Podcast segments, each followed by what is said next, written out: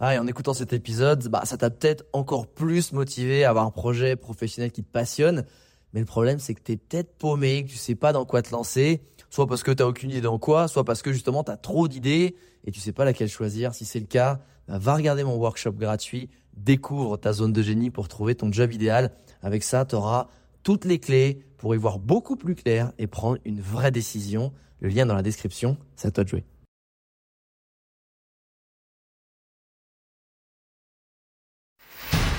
Bienvenue sur le podcast des entrepoteurs où je te partage les conseils pratiques et concrets pour faire passer ton business au niveau supérieur ou transformer ta passion en métier dans une ambiance de pote entrepreneur.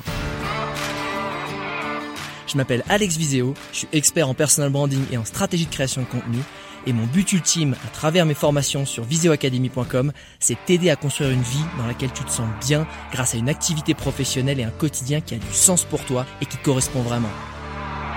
Maintenant, place au partage du jour. Pour répondre à ta question, je pense que vraiment les deux piliers pour arriver à, construire une, communauté, et encore une fois, on parle même pas de taille de communauté, mais une communauté, c'est des gens qui se rassemblent autour de toi finalement. Euh, la première chose essentielle, c'est d'arriver à assumer clairement qui tu es c'est le plus dur. Parce que les gens, ils vont se rassembler autour d'une personnalité, d'une histoire, de valeurs, de façon de parler. Et euh, à partir de 15-20 personnes autour de toi qui te suivent pour ce que tu es et ce que tu véhicules, c'est une communauté. Et le plus dur, c'est d'arriver à se dire, je vais faire du moi, et pas essayer de faire des trucs qui marchent à côté. Parce que s'il y a des trucs qui marchent à côté, bah les gens ils iront déjà sur ce qui existe, parce qu'il y a déjà des personnes qui le font. La fameuse phrase euh, prends ta place et sois qui tu es, c'est la seule place qui n'est pas encore prise. Et c'est vrai en fait. En fait, c'est le plus dur, c'est de se dire qui je suis va plaire. Ça, c'est le truc qui fait exploser la tête aux gens parce qu'en gros, ils disent non, je suis pas assez bon, je suis pas assez euh, ancien, j'ai pas assez de légitimité, j'ai pas, je suis pas assez charismatique, etc. Alors que l'adage, c'est quand même, c'est une loi universelle. Il y aura toujours des gens qui t'aimeront et toujours des gens qui t'aimeront pas. Et, et, et c'est ça qui est fou, c'est de se dire que, ben, en fait, on s'en fout de la taille de la communauté. C'est toi qui vont vouloir suivre et pour ce que tu es. Et justement, plus tu es toi, plus tu es spécifique, c'est comme le marché, plus tu es niché, plus tu vas polariser, plus tu vas attirer à toi des gens et repousser des gens. Et ça, c'est le principe de la communauté. C'est tellement spécifique que j'attire des gens spécifiques et je rejette tous les autres. Et je suis ok à avoir des haters. Et on en parlait avec PB. Nous, on est peut-être un peu trop tiède sur notre communication parce qu'on n'a pas assez de haters. Ça, c'est le premier pilier. Être vraiment euh, bah, ok et assumer qui on est, tu vois, et le faire comme vraiment transpirer dans tes contenus.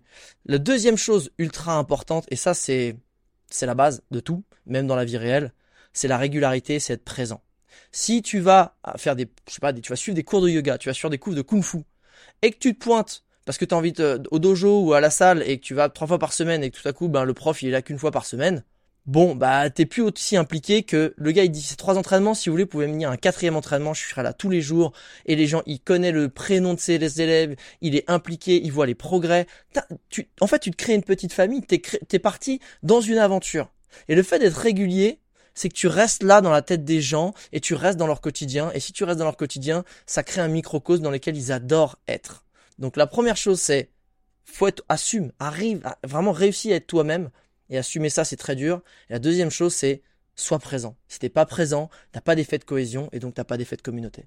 En fait, je pense que le piège quand tu crées du contenu, c'est de vouloir être le gendre idéal ou euh, ou la belle fille idéale. C'est de se dire je veux plaire à tout le monde, je veux froisser personne. Euh, on n'est pas là pour attaquer les gens, on est là pour juste asseoir les valeurs et le positionnement et la façon dont on fait le business pour justement attirer les bonnes personnes.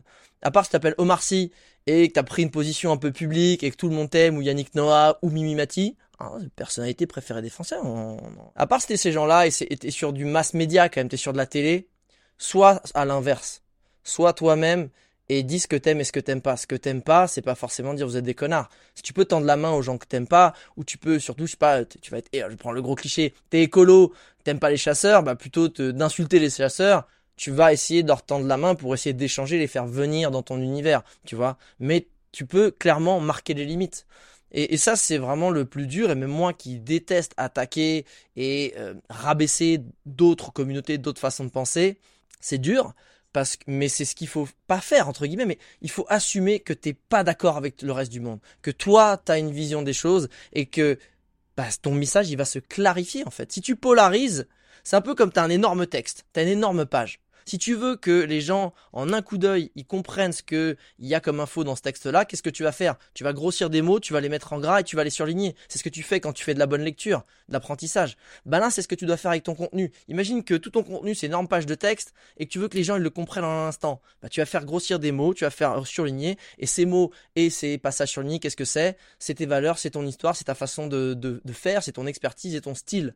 Et plus tu polarises, plus ça va être clair ton message et ton positionnement, et plus tu auras une communauté qui va être vraiment positionnée et du coup qui va se battre pour toi, et qui va être vraiment impliquée et avoir ce fameux taux d'engagement.